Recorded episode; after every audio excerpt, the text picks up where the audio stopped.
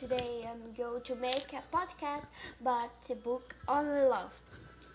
They are very interesting speak, a very beautiful price and every two and much better. I recommend for age six to eleven years. Thank you. Bye bye.